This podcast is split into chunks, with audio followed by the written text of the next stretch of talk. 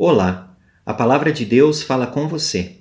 Meu nome é Marcelo Hofstetter, sou pastor da Igreja Evangélica de Confissão Luterana no Brasil, atuando na paróquia Curitiba Norte. Uma das palavras bíblicas que motivam nossa reflexão de hoje é do livro de Êxodo, capítulo 14, versículo 13. Assim está escrito: Não tenham medo, fiquem firmes e vocês verão que o Senhor vai salvá-los hoje. Querido irmão, querida irmã, durante muito tempo os israelitas foram escravos no Egito. A escravidão por esse longo período fez com que muitas pessoas não pudessem sequer imaginar uma vida livre e fora do controle do Faraó.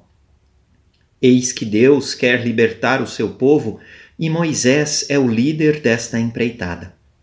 Muitos desafios foram enfrentados e vencidos até que o soberano do Egito finalmente cede e liberta o povo de Deus. Agora, esta gente liberta se encontra frente ao Mar Vermelho, uma imensidão de água intransponível para quem andava a pé. Do outro lado se aproxima o exército do Egito, com o Faraó à sua frente, sedento por vingança contra Moisés e quem o acompanhava. O que fazer? Para onde correr? Como escapar? Não há saída. A morte é inevitável. Nesse momento de medo e desespero, muitas pessoas questionaram Moisés. Por que você nos trouxe para morrermos no deserto?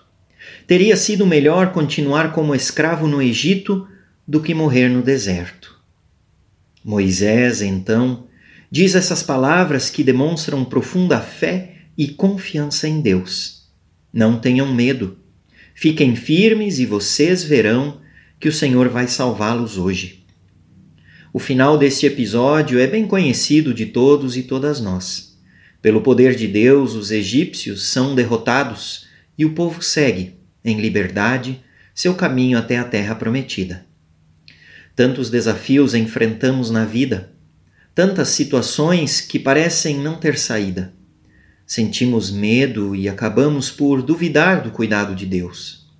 Porém, nosso Senhor está conosco e nos oferece liberdade e vitória quando confiamos em Suas promessas.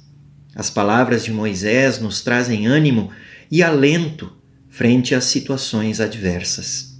Nada é maior do que o amor de Deus. Seu cuidado nos traz paz e alívio para as aflições.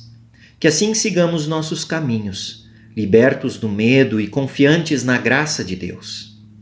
Finalizo esta breve meditação com as palavras da carta aos Hebreus, capítulo 10, versículo 23, que é a segunda senha bíblica para hoje. Guardemos firmemente a esperança da fé que professamos, pois podemos confiar que Deus cumprirá as suas promessas. Oremos. Amado Deus e Pai, te pedimos que sigamos nossos caminhos firmes nas tuas promessas, que, frente aos desafios da vida, confiemos no teu cuidado e amor.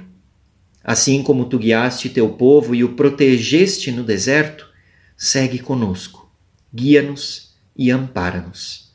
Em nome de Jesus Cristo. Amém.